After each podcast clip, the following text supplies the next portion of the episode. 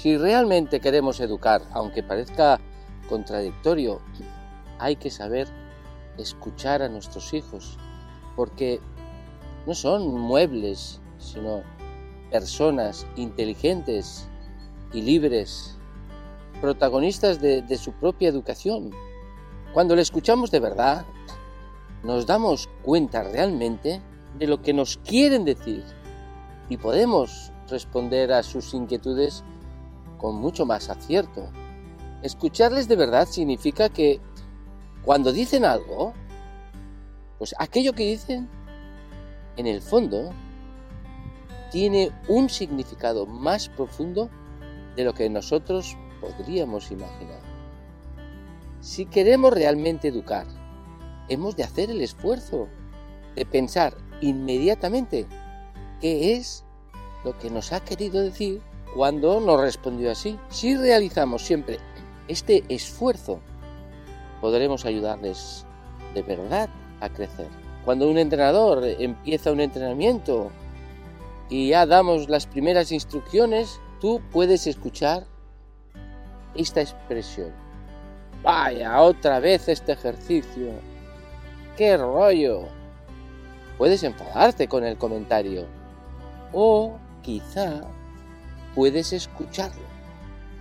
Porque lo que te está diciendo es un mensaje muy profundo. En realidad, si reflexionas con sinceridad, puedes deducir muchas más cosas de lo que las palabras en sí significan. Nos está diciendo que no nos hemos preparado la clase y que repetimos una y otra vez el mismo ejercicio porque nos parece muy interesante. Nos está dejando claro que nuestros alumnos están decepcionados porque quieren más. Si sabemos escuchar, podemos entender lo que nos están diciendo entre líneas nuestros hijos. Pero hemos de saber hacerlo y esto a veces cuesta, porque con frecuencia únicamente nos escuchamos a nosotros mismos. Nuestra forma de hablar, nuestra forma de actuar, nuestro estilo de mandar, nuestra gran experiencia. Además, cuando sabes escuchar, la gente que está a tu alrededor se siente a gusto contigo, pierde la timidez y gana en confianza. Son capaces de contarte lo que no le contarían a nadie y eso, piénsalo bien, es muy importante para el padre, ya que es el momento para aprovechar esas circunstancias y ayudarle más a tu hijo. Al escuchar a los hijos nos podemos pensar que siempre debemos admitir lo que nos cuentan como si fuera verdad. Educamos cuando enseñamos la verdad y no cuando damos la razón a alguien. Por lo tanto, escuchar es muy importante, pero luego, más adelante, debemos saber cómo proceder para conseguir que nuestro hijo de alguna forma llegue a la verdad. La verdad no es lo que todos hacen. El hecho de que millones de personas compartan los mismos vicios no convierten esos vicios en virtudes. Este es el caso de nuestros deportistas, que muchas veces se dejan influir por el mal ejemplo de nuestras estrellas de fútbol. Y eh, la verdad es que lo, los imitan en su forma de actuar porque piensan que si todos lo hacen es porque está muy bien. Los jugadores de fútbol escupen. Por eso nuestros jóvenes están constantemente escupiendo en los partidos. Protestan y gritan al árbitro. Y ellos, lógicamente, hacen lo mismo. Se tiran al suelo para simular una falta y ellos lo repiten con la misma picardía en cada partido. Piensan que es bueno, ¿eh? que es de jugadores inteligentes. Hoy en día parece que, vale todo, todo aquello que, que hace la mayoría, y no es verdad. Hemos de aclararlo, hemos de ser valientes y decírselo a nuestros alumnos, a nuestros jugadores. a nuestros hijos. El hecho de que millones de personas padezcan la misma patología mental no hace que esas personas sean equilibradas. Si has entendido bien el mensaje, escucha de tu hijo adolescente estos 15 consejos que le quieren dar a su padre. Papá, trátame con la misma cordialidad con la que tratas a tus amigos. Que seamos familia no quiere decir que no podamos ser amigos. No me des siempre órdenes. Si me pidieras las cosas en lugar de ordenármelas, pues yo creo ¿eh? que las haría antes y con mejor cara. No cambies de opinión tan a menudo sobre lo que tengo que hacer. Por favor, papá, mantén tu decisión. No me des todo lo que te pida. A veces te pido para saber hasta dónde puedo llegar.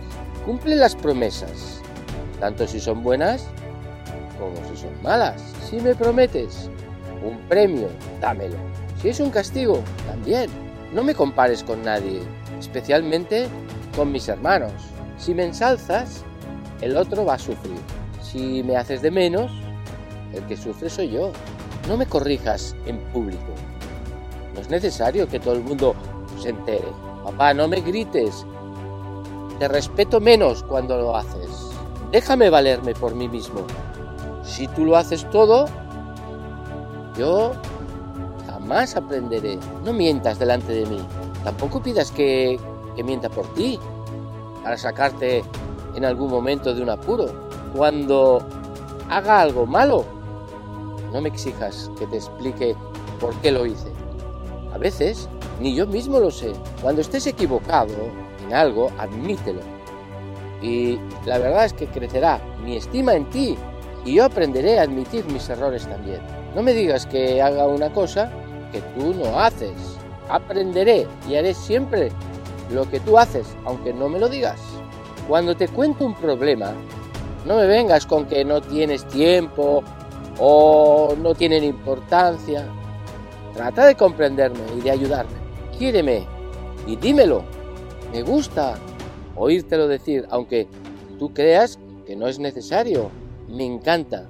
En estas 15 ideas tenemos un verdadero itinerario para acertar con nuestro hijo adolescente. Lo mismo puede aplicarse para todos nuestros alumnos, nuestros jugadores. Es todo un compendio de pedagogía que si somos capaces de seguirla, nuestros hijos y nuestros alumnos saldrán muy beneficiados. Siempre recordaré aquel viaje deportivo a Francia ya hace unos años con adolescentes. Todo lo que me contaron sobre el colegio, sus amistades, las fiestas, drogas, las pequeñas aventuras, los primeros amores, en realidad me lo contaban porque, porque yo les escuchaba. En el fondo me estaban preguntando mi opinión, una opinión sobre pues, todo lo que ellos me contaban. La gran dificultad que los adultos tenemos cuando los chicos se sinceran con nosotros es Luego, cómo hacerles ver que algunas de las cosas me han contado no están bien. Y además hacerlo sin perder su confianza. El adolescente nos está gritando al oído, trata de comprenderme y de ayudarme. Lo mismo pasa entre padres e hijos.